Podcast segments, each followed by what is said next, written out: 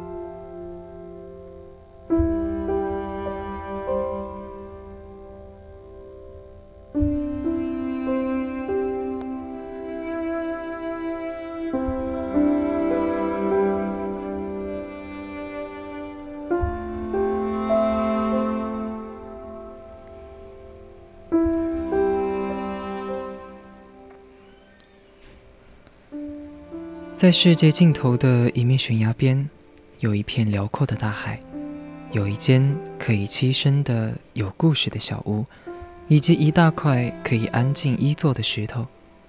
海水汩汩，竹林簌簌，一副宁静安好的画面。大家好，欢迎回到三味书屋，我是一恒。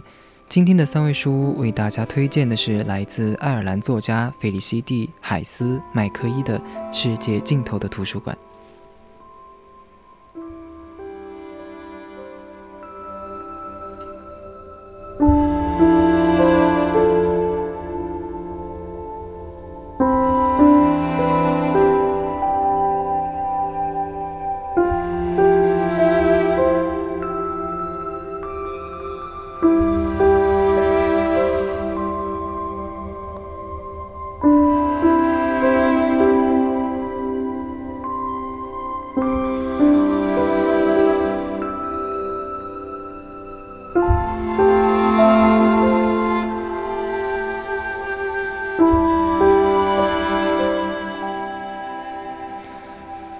碧空如洗，大海湛蓝清澈，海水与天空相接，茫茫一色。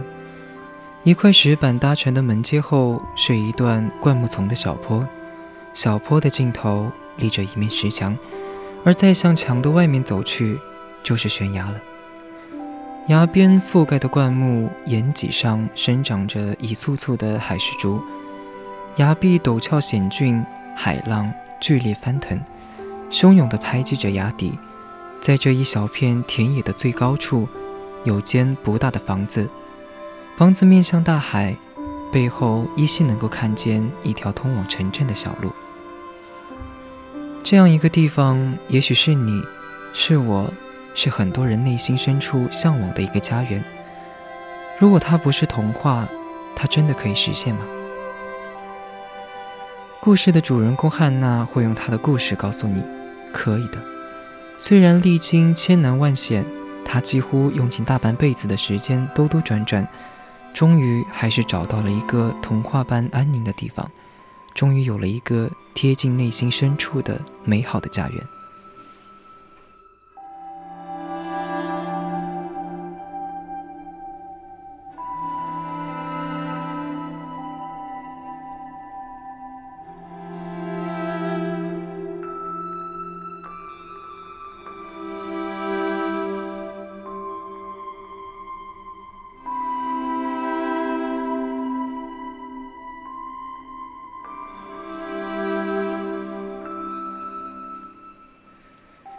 这是一个丧失了一切的五十二岁的中年女人寻找并回归家园的故事。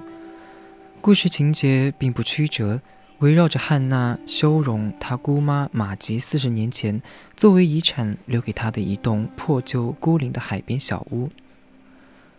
故事从汉娜想起这间屋子并来看它开始，到小屋修整一新，汉娜舒适的住进去。中间发生的一切，不是童话，是生活的残酷和主人公的对抗、逃离与回归。其实，这是几乎每个生命个体都会经历的过程，真实而残酷。生活里永远不会上演童话，每个人都会被生活的洪流所裹挟。这世界熙熙攘攘的人流中，我们看到都是幸福与甜美，而你看不到的，是每张笑脸背后都有着无尽的艰难与不易。每个人都无可避免的被生活的洪流所裹挟。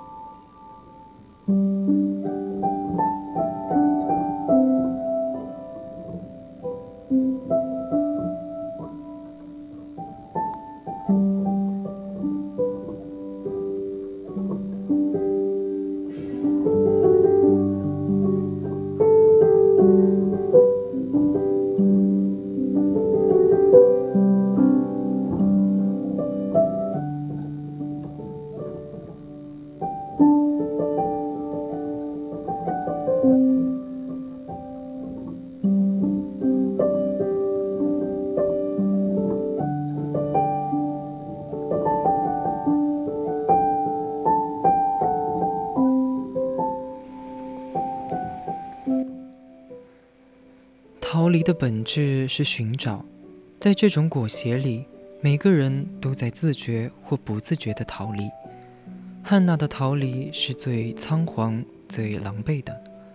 她的逃离的代价是身无分文，几乎不能安身立命，不得已和自己并不能好好相处的母亲住在一起，有亏欠地把女儿拖到自己狼狈的命运际遇里。所有的这些逃。本质上都不是消极的由逃而避，而只是由逃而离。当自己的力量无法左右生活带来的艰难或痛苦，那么选择离开或许是正确的。从故事里的这些人身上，我们几乎都无一例外地看到，他们的逃离本质上是寻找。从这个意义上讲，这也是个有温度的故事。寻找什么？寻找自由，寻找爱，寻找自我，以及寻找能让自己左右、能让自己支配的生活。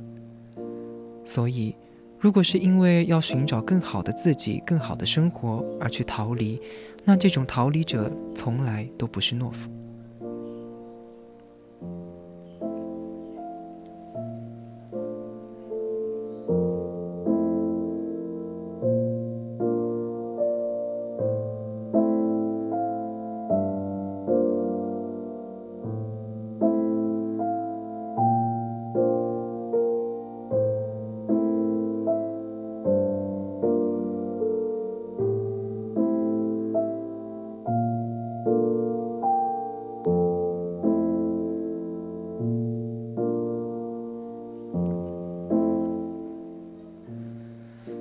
这世上那么多的人都在冷漠残酷的人世里寻寻觅觅，寻找温暖。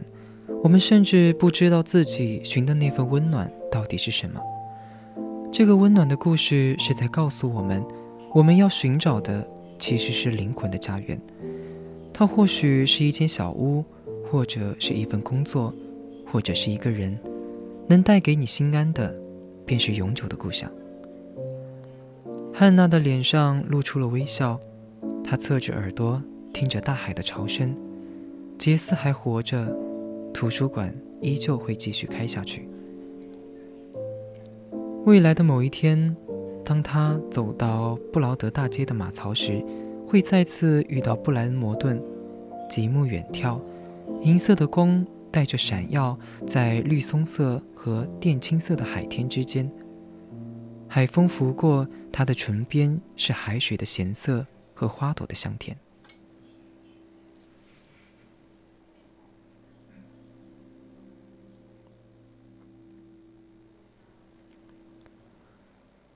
全书在汉娜靠在悬崖边的美好的童话般的场景中结束给人无限的温暖。